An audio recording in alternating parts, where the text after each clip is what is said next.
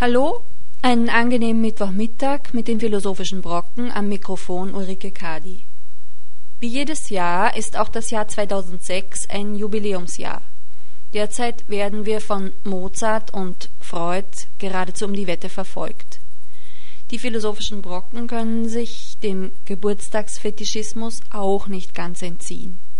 Sie hören aus diesem Grund heute eine Sendung anlässlich des 80. Geburtstags von Michel Foucault. Im Zentrum steht dabei sein Begriff der Heterotopie, für den er zeitweise eine eigene Wissenschaft, die Heterotopologie, gefordert hat.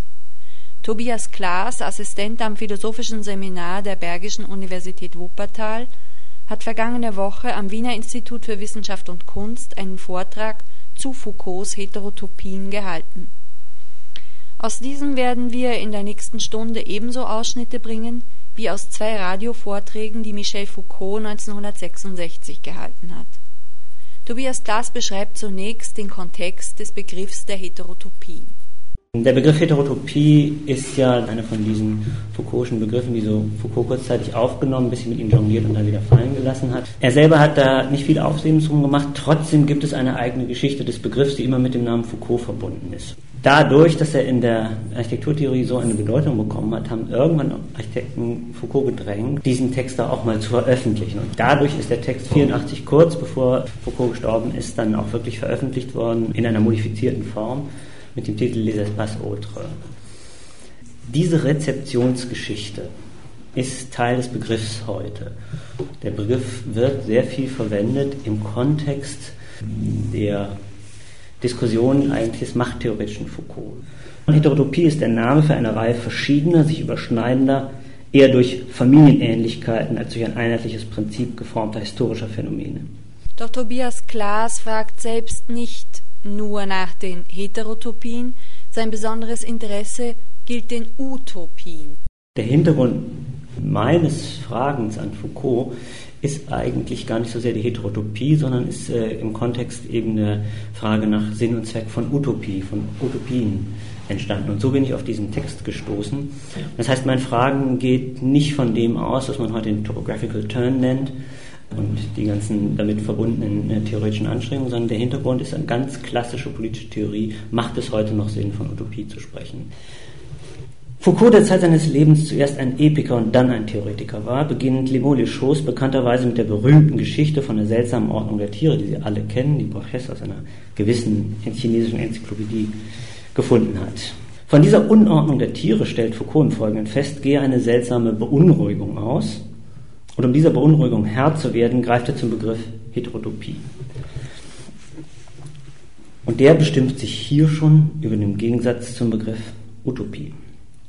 Auch wenn wichtige Charakteristika vor allem dessen, was er hier Heterotopie nennt, später verschwunden sind, vor allem eine Bindung an einen bestimmten Typ von Sprache, so führt er doch hier schon Unterscheidungsmerkmale ein, die auf sein eigenes Denken weit Folgendes prägen, weiter prägen. Die Utopien heißt es da, trösten.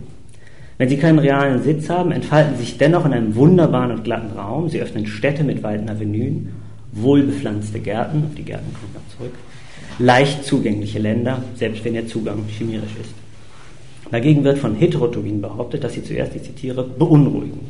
Wahrscheinlich, weil sie heimlich die Sprache unterminieren, weil sie verhindern, dass dies und das benannt wird, weil sie die gemeinsamen Namen zerbrechen.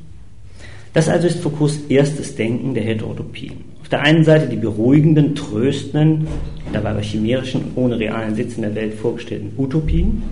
Auf der anderen Seite dagegen die beunruhigenden, bestehenden Ordnungen, und zwar in diesem Fall Ordnungen des Sprechens unterminierenden Heterotopien, deren Unordnung stiftende Kraft vor allem daher rührt, dass sie die Ordnung, der sie entstammen, genau der sie sich aufpropfen von innen her, wie er sagt, austrocknen. Hören wir, wie Foucault seinen Radiovortrag Les Heterotopies am 7. Dezember 1966 einleitete. Il y a donc des pays sans lieu et des histoires sans chronologie. Des cités, des planètes, des continents, des univers dont il serait bien impossible de relever la trace sur aucune carte, ni dans aucun ciel, tout simplement parce qu'ils n'appartiennent à aucun espace. Sans doute, ces cités, ces continents, ces planètes sont-ils nés, comme on dit, dans la tête des hommes, ou à vrai dire, dans l'interstice de leurs mots, dans l'épaisseur de leurs récits, ou encore dans le lieu sans lieu de leurs rêves, dans le vide de leur cœur. Bref, c'est la douceur des utopies. Pourtant, je crois qu'il y a, et ceci dans toute société, des utopies qui ont un lieu précis et réel, un lieu qu'on peut situer sur une carte, des utopies qui ont un temps déterminé, un temps qu'on peut fixer et mesurer selon le calendrier de tous les jours. Es gibt also Länder ohne Ort und Geschichten ohne Chronologie. Es gibt Städte, Planeten, Kontinente, Universen, die man auf keiner Karte und auch nirgendwo am Himmel finden könnte, und zwar einfach deshalb, weil sie keinem Raum angehören.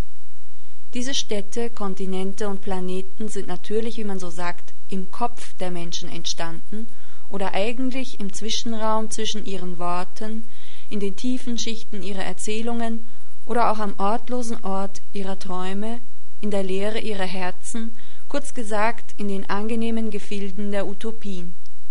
Dennoch glaube ich, dass es in allen Gesellschaften Utopien gibt, die einen genau bestimmbaren, realen, auf der Karte zu findenden Ort besitzen und auch eine genau bestimmbare Zeit, die sich nach dem alltäglichen Kalender festlegen und messen lässt. In der Radiosendung Les Heterotopie von 66 taucht nun besagte Dichotomisierung wieder auf, wenn auch in verwandelter Form.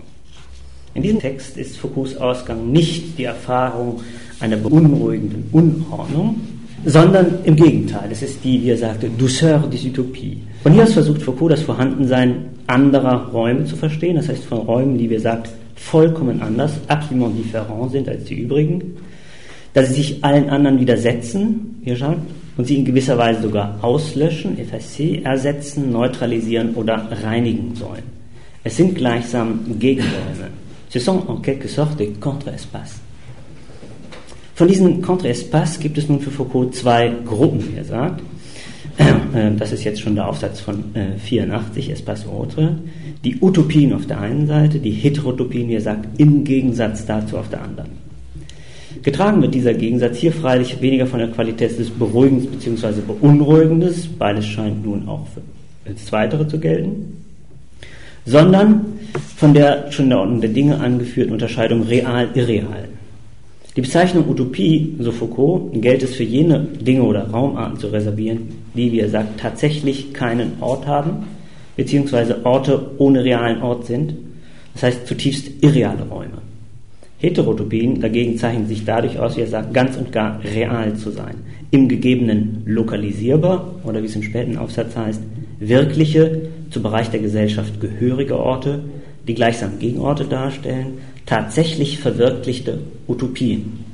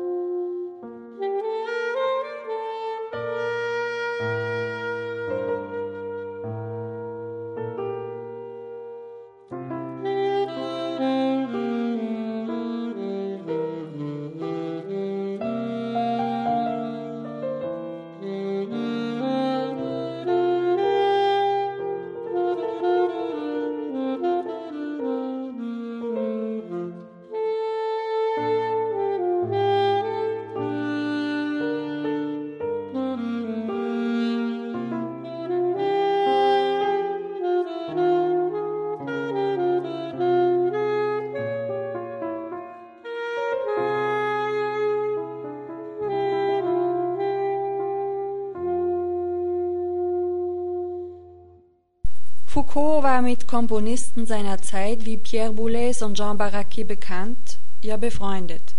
Sein Biograf Didier Eribon bezweifelt allerdings, dass Foucault mit deren Musik viel anfangen konnte. Er hat auf jeden Fall gerne Johann Sebastian Bach gehört, auch wenn ihm die gerade gespielte Aufnahme eines Ausschnitts aus der Sonate in G-Moll, Bachwerkeverzeichnis 1029, nicht bekannt gewesen sein kann. Janos Wajony spielte Altsaxophon und Katalin Csilak Klavier. Wir hören jetzt, was Foucault über die Gegenräume, über die Heterotopien der Kinder sagt. ces contre-espaces, ces utopies localisées, eh bien, les enfants les connaissent parfaitement. Bien sûr, c'est le fond du jardin, bien sûr, c'est le grenier, ou mieux encore, la tente d'Indien dressée au milieu du grenier, ou encore c'est le jeudi après-midi, le grand lit des parents. Eh bien, c'est sur ce grand lit qu'on découvre l'océan, puisqu'on peut y nager entre les couvertures. Et puis ce grand lit, c'est aussi le ciel, puisqu'on peut bondir sur les ressorts. C'est la forêt, puisqu'on s'y cache. C'est la nuit, puisqu'on y devient fantôme entre les draps. C'est le plaisir, enfin, puisque, à la rentrée des parents, on va être puni. Das erste wichtige Beispiel, das Foucault in den Heterotopien gibt, ist das der Kinder. Kinder, schreibt er, kennen solche Gegenräume, solche lokalisierbaren Utopien sehr genau. Als Beispiel führt er an den Garten, den Dachboden, das elterliche Bett. Was macht diese zu ganz anderen Orten, zu Gegenplatzierungen? Über das elterliche Bett als Heterotopie schreibt Foucault, Zitat, auf diesem Bett entdeckt man den Himmel, weil man auf den Federn springen kann. Es ist der Wald, weil man sich darin versteckt. Es ist die Nacht, weil man unter den Laken zum Geist wird. Und es ist die Lust, denn wenn die Eltern zurückkommen, wird man bestraft werden. Was das elterliche Bett für die Kinder zum Gegenort macht, scheint vor allem damit verbunden zu sein, dass diese Orte es dem Kind möglich machen, die gegebene Ordnung, also ein Bett in einem Raum, dessen Funktion und Grenzen klar bestimmt sind, zu ersetzen durch andere unmögliche Räume, die besagte Ordnung entgegenstehen, genauer ihre Zwänge aufheben. Das von der Zimmerdecke nach oben begrenzt und von der Schwerkraft auf den Boden gedrückte Bett wird plötzlich von diesen Begrenzungen befreit. Es verwandelt sich gegen jede Evidenz in einen anderen, wenn auch nicht ganz anderen Raum. Das ist sehr wichtig, noch später für die Bestimmung des Heteros, einen unendlichen Himmel, einen undurchdringlichen Wald, eine Nacht der Zwischenwesen, der Phantom. Und nicht nur das, auch die familiale, das heißt soziale Ordnung der Räume, die von Geboten und Verboten klar gegliedert ist, kann hier lustvoll außer Kraft gesetzt werden, wobei in Foucaults Formulierung durchaus nicht klar ist, ob die Verletzung des Verbots ist oder aber die erwartbare Strafe, die Lust bereitet als wäre, und zwar hier und jetzt, ich mir nur auf der da komme ich später noch, alles noch einmal möglich, was de facto unmöglich ist. Bleibt natürlich die Frage, ist es tatsächlich der Ort selbst, von dem hier die Rede ist, von seinen Qualitäten, ihn anhaftenden Eigenschaften, oder ist es nicht vielmehr, wie das Beispiel hier suggeriert, die kindliche Fantasie, die den genannten Orte verwandelt, wie sie jeden Ort verwandeln kann, womit jeder Ort eine Heterotopie wäre. C'est contre-espace À vrai dire, ce n'est pas la seule invention des enfants. Je crois tout simplement parce que les enfants n'inventent jamais rien. Ce sont les hommes, au contraire, qui ont inventé les enfants, qui leur ont chuchoté leurs merveilleux secrets, et ensuite ces hommes, ces adultes, ils s'étonnent lorsque les enfants, à leur tour, les leur cornent aux oreilles. La société adulte a organisé elle-même, et bien avant les enfants, ses propres contre-espaces, ses utopies situées ces lieux réels hors de tous les lieux. Par exemple, il y a les jardins, les cimetières, il y a les asiles, il y a les maisons closes, il y a les prisons, il y a les villages du club méditerranéen et bien d'autres. Dass ein Beispiel zuerst eine Apotheose kindlicher Fantasie verstanden werden kann, scheint auch Foucault bemerkt zu haben und so beeilt er sich direkt nach seinem Anführen besagten Beispiels hinzuzufügen, dass diese Gegenträume nicht von Kinder erfunden hätten. Denn, ich zitiere, ich glaube, Kinder erfinden nie etwas. Vielmehr haben die Erwachsenen die Kinder erfunden und ihnen ihre wunderbaren Geheimnisse ins Ohr geflüstert. Als Beispiele erwachsener Heterotopien listet Foucault die folgenden auf. Gärten, Friedhöfe, Irrenanstalten, Bordelle, Gefängnisse, die Club, Dörfer des Club Mediterranee, weiterhin Kasernen, Gymnasien, Sanatorien, Altersheime, das Theater, das Kino, Bibliotheken, Museen, Kolonien und schließlich Schiffe. Diese Reihe scheint so aufgelistet einigermaßen wirr. Dies ist freilich nicht einfach Ausdruck mangelnder theoretischer Stringenz, sondern denke ich, hat einerseits einen guten theoretischen Grund und andererseits lässt sich bei der genauen Betrachtung wohl eine Art Systematik darin erkennen, eine die grundsätzliche Züge des Foucault'schen Denkens zeigt, zugleich aber auch die genannte Doppelung des Heterotopischen noch einmal widerspiegelt und eben dadurch auf die Spür dessen führen kann, wonach wir suchen oder wonach ich suche, das utopische Moment.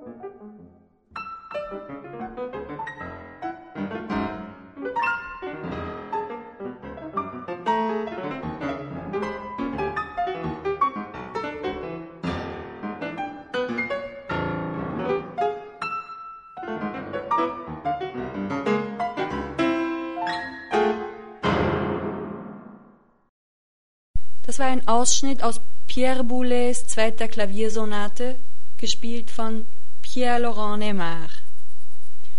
Foucault nahm die Musik seiner Zeit genau wahr. So sagte er in einem Gespräch mit Paolo Caruso 1969, wenn meine Erinnerungen exakt sind, bekam ich den großen kulturellen Schock durch französische Vertreter der seriellen Musik und der Zwölftonmusik, durch Boulez und Barraquet, mit denen ich freundschaftlich verbunden war. Sie haben mich zum ersten Mal aus dem dialektischen Universum herausgerissen, in dem ich gelebt hatte. Tobias Glas untersucht nun, ob und inwieweit Foucaults unterschiedliche Bestimmungen der Heterotopien miteinander vereinbar sind. Heterotopie ist der Name für eine Reihe verschiedener, sich überschneidender, eher durch Familienähnlichkeiten als durch ein einheitliches Prinzip geformter historischer Phänomene. Eben deshalb ist die Mannigfaltigkeit der unter Heterotopie gefassten Phänomene Programm und nicht theoretisches Defizit. Gleichwohl entbinden diese methodischen Setzungen nicht generell von der Forderung theoretischer Stringenz. Versuchen wir also Züge von Familienähnlichkeiten zu benennen, solche vor allem, die auf das genuin utopische Moment im Heterotopen führen. Heterotopien, hieß es zu Beginn, seien solche Orte, die ganz anders seien, und diese absolute Alterität wurde bestimmt über das Verhältnis, das besagte Orte zu den sonstigen Orten und Räumen, Foucault macht hier keine Unterscheidung zwischen Orten und Räumen, eines gegebenen Systems innehaben. Dieses Verhältnis, so hieß es weiter, sei bestimmt dadurch, dass Heterotopien sich allen anderen Orten des Systems widersetzen, sie gar auslöschen, ersetzen, neutralisieren oder reinigen, beziehungsweise, wie Foucault dann im späten Aufsatz sagt, dass sie die Beziehung zu den anderen Orten des Systems, durch die sie bezeichnet wird, in ihnen gespiegelt oder über Reflexion zugänglich gemacht werden, suspendieren, neutralisieren und so weiter. Foucault bezieht sich auf Aragon, wenn er zur Bestimmung des Wesens der Heterotopie kommt. Enfin, il y a des hétérotopies qui semblent ouvertes, mais seuls y entrent véritablement ceux qui sont déjà initiés. On croit qu'on accède à ce qu'il y a de plus simple, de plus offert, et en fait, on est au cœur du mystère. C'est du moins de cette manière-là qu'Aragon, autrefois, entrait dans les maisons closes. Encore aujourd'hui, ce n'est pas sans une certaine émotion collégienne que je franchis ces seuils d'excitabilité particulière. J'y poursuis le grand désir abstrait qui parfois se dégage des quelques figures que j'ai jamais aimées. Une ferveur se déploie. Pas un instant je ne pense au côté social des lieux. L'expression maison de tolérance ne peut se prononcer sérieusement. C'est là sans doute qu'on rejoint ce qu'il y a de plus essentiel dans les hétérotopies. Elles sont la contestation de tous les autres espaces, et cette contestation, elles peuvent l'exercer de deux manières. Ou bien, comme dans ces maisons closes dont parlait à l'instant Aragon, en créant une illusion qui dénonce tout le reste de la réalité comme illusion, ou bien au contraire, en créant réellement un autre espace réel aussi parfait, aussi méticuleux, aussi arrangé que le nôtre est désordonné, mal agencé et brouillon. Schließlich gibt es noch Heterotopien, die offen zu sein scheinen, aber zu denen nur bereits Eingeweihte Zutritt haben. Man meint, Zugang zum einfachsten und offensten zu finden, doch in Wirklichkeit ist man mitten im Geheimnis. So zumindest betrat einst Aragon Freudenhäuser. Noch heute trete ich nicht ohne eine gewisse schülerhafte Emotion über diese Schwellen besonderer Erregbarkeit. Dort folge ich dem großen abstrakten Begehren, das sich zuweilen in einigen Figuren abzeichnet, welche ich einst geliebt habe. Eine gewisse Inbrunst entfaltet sich. Keinen Augenblick denke ich an die soziale Seite der Orte. Den Ausdruck Maison de Tolerance, Freudenhaus, kann man unmöglich ernsthaft aussprechen. Hier stoßen wir zweifellos auf das eigentliche Wesen der Heterotopien. Sie stellen alle anderen Räume in Frage, und zwar auf zweierlei Weise. Entweder wie in den Freudenhäusern, von denen Aragon sprach, indem sie eine Illusion schaffen, welche die gesamte übrige Realität als Illusion entlarvt, und indem sie ganz real einen anderen realen Raum schaffen, der im Gegensatz zur wirren Unordnung unseres Raumes eine vollkommene Ordnung aufweist. Hier, heißt es in Bezug auf Aragons Beschreibung seiner Erlebnis zum Bordell, stoßen wir zweifellos auf das eigentliche Wesen der Heterotopie. Es gibt also doch ein Wesen. Sie stellen alle anderen Räume in Frage und zwar auf zweierlei Weise. Entweder wie in den Freudenhäusern, indem sie eine Illusion schaffen, welche die gesamte übrige Realität als Illusion entlarvt, oder indem sie ganz real einen anderen realen Ort schaffen, der im Gegensatz zur wirren Unordnung unseres Raums eine vollkommene Ordnung aufweist. Der andere Raum der Heterotopie ist somit zuerst eine Kritik der bestehenden räumlichen Ordnung, indem er entweder diese als Illusion entlarvt durch die Offensichtlichkeit eigenen illusionären Charakters, Foucault nennt deshalb diesen Typ der Heterotopie in dem späten Aufsatz illusorische Heterotopie, oder indem er der defizitären bestehenden Ordnung eine bessere, vollkommene, real entgegensetzt und so eine, wie Foucault später schreibt, kompensatorische Heterotopie entgegenstellt. Damit scheint klar, was Heterotopien sind bzw. wie sie funktionieren. Wäre da nicht das Beispiel, mit dem Foucault die zweite Art Heterotopie zu illustrieren versucht? Die Kolonie. Das ist den Innenbegriff utopischen Schreckens. Dieses Beispiel macht aufmerken, wie auch andere der genannten Beispiele aufmerken machen, eben jede Beispiele, die Foucault später berühmt gemacht haben. Psychiatrie, das Gefängnis, die Kaserne, das Gymnasium. Denn was, könnte man in Bezug auf diese Beispiele fragen, ist hier noch Heterotopie? Auf gewisse Weise sind diese Räume natürlich andere Räume, insofern dort randständiges, abweichendes, verschiedener Art seinen Ort findet. Aber sind sie damit tatsächlich schon Widersacher der gegebenen Ordnung, dazu angetan, bestehende Ordnung und Ordnung aufzuheben, in Frage zu stellen oder umzukehren? Haben sie nicht vielmehr eine tröstende, wie Foucault dies von Utopien behauptet, beziehungsweise, wie er selber sagt, kompensatorische Funktion? Sind sie damit aber nicht statt Widersacher vielmehr Agenten des Bestehenden, wie dies Foucault später selbst seit Überwachen und Strafen fortwährend betont und man in der biopolitischen Verlängerung dieser Beispiele ja Agamben dann von den Lagern gezeigt hat. Foucault selbst scheint in seinem Radiovortrag von 66 in den angeführten Beispielen eine gewisse Spannung genau dieser Art bemerkt zu haben. So zumindest kann man seine Bemerkung in der Darstellung des ersten Grundsatzes verstehen. Dort nämlich stellt er zwei Arten von Heterotopie einander entgegen. Die Krisenheterotopie, der Abweichungsheterotopie. Krisenheterotopie nennt er solche privilegiert oder heilige Orte, die Menschen Freiräume zur Bewältigung zumeist biologisch bedingter Krisen schaffen, wie Pubertät, Niederkunft und anderes. Anders, und jetzt fange ich an zu interpretieren, etwas allgemeiner gesagt, Räume, die aufscheinender Fremdheit bzw. Selbstentfremdung Platz geben, nach eigener Maßgabe auf sie zu reagieren, jenseits heteronomer Bestimmung durch Überwachungs- und Strafungsinstanzen. Abweichungsheterotopie dagegen nennt Foucault, was aus der erstgenannten Form der Heterotopie im Lauf der Geschichte unter dem Zwang der Normalisierungstendenzen geworden ist. Orte, die Abweichungen von der Norm sanktionieren, um eben zu dieser Norm, dieser Norm zur Geltung bzw. zur Stabilisierung ihrer Vorherrschaft zu dienen, statt sie zu unterminieren. Als Beispiele für besagte Abweichungsheterotopien nennt er denn auch die, von denen ich eben behauptet sie seien eher Agenten als Widersacher des Bestehenden. Sanatorien, Altersheime, Psychiatrien und man könnte, glaube ich, in großer Not noch die später angeführten Gefängnisse, Kasernen und Gymnasien hinzufügen. In dieser Dichotomie käme freilich nicht nur eine gegenläufige, ja in ihrer Selbstwidersprüchlichkeit den Text nahezu sprengende Tendenz in der Bestimmung der Heterotopien zur Erscheinung. Es sprengt die Heterotopie, insofern plötzlich etwas als Heterotopie erscheint, was genau das Gegenteil von Heterotopie ist. Sondern es ergibt sich aus ihr zugleich eine unerwartete Möglichkeit, gesuchte utopische Moment im Heterotopen genauer zu fassen. Denn durch die besagte Dichotomie käme bei aller Diversität der Beispiele und ihrer nur von Familienähnlichkeit bestimmten Verbindungen doch zwei grundsätzlich aneinander entgegengesetzte Typen von Heterotopie zur Erscheinung. Auf der einen Seite Krisen oder etwas allgemeiner gesagt Ermöglichungsheterotopien, das heißt Orte, die ermöglichen, eine und zwar eigene, nicht heteronom bestimmte Antwort auf die Krise bzw. zum Problem werdende Alterität zu geben und die damit, wenn auch auf verschiedene Art und Weise, Räume, wie er selber später sagt, autonomer Selbstentfaltung und damit zugleich Gegenplatzierung zu bestehenden Ordnung und Ortung enthielten. Auf der anderen Seite dagegen Abweichungs, auch hier könnte man wieder etwas allgemeiner sagen, Normalisierungsheterotopien, deren Ziel gerade im Gegenteil die Wiedereingliederung von andersartigen, abweichenden in die herrschende Norm wäre. Wir hören jetzt ein Präludium aus dem wohltemperierten Klavier von Johann Sebastian Bach, gespielt von Lynn Turek. Es handelt sich um eine Aufnahme aus dem Jahr 1953. Foucault könnte sie gekannt haben. Bemerkenswert immerhin sein Interesse an einem Komponisten, dessen Musik derart strengen Ordnungsprinzipien folgt.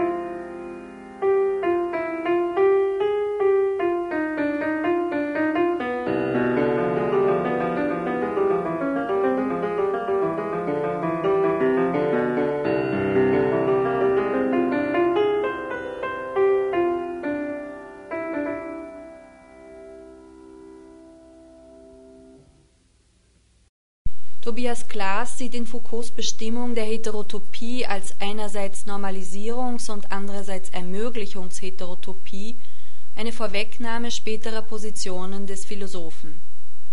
Die Heterotopie erweist sich insbesondere in ihrer Verquickung mit Utopiekonzepten als Knotenpunkt der Foucault'schen Bestimmung von Subjekt, Wissen und Macht Klaas zieht eine Linie von den Ermöglichungsheterotopien bis zu den späten Konzepten der Selbstsorge bei Foucault. Ermöglichungsheterotopien werden zu Räumen der Subversion, in welchen nicht die Normalisierungsmaschinerie bestimmend ist, sondern stattdessen das Selbst über sich selbst regiert. Allein ganz geht sich diese gedankliche Linie dann doch nicht aus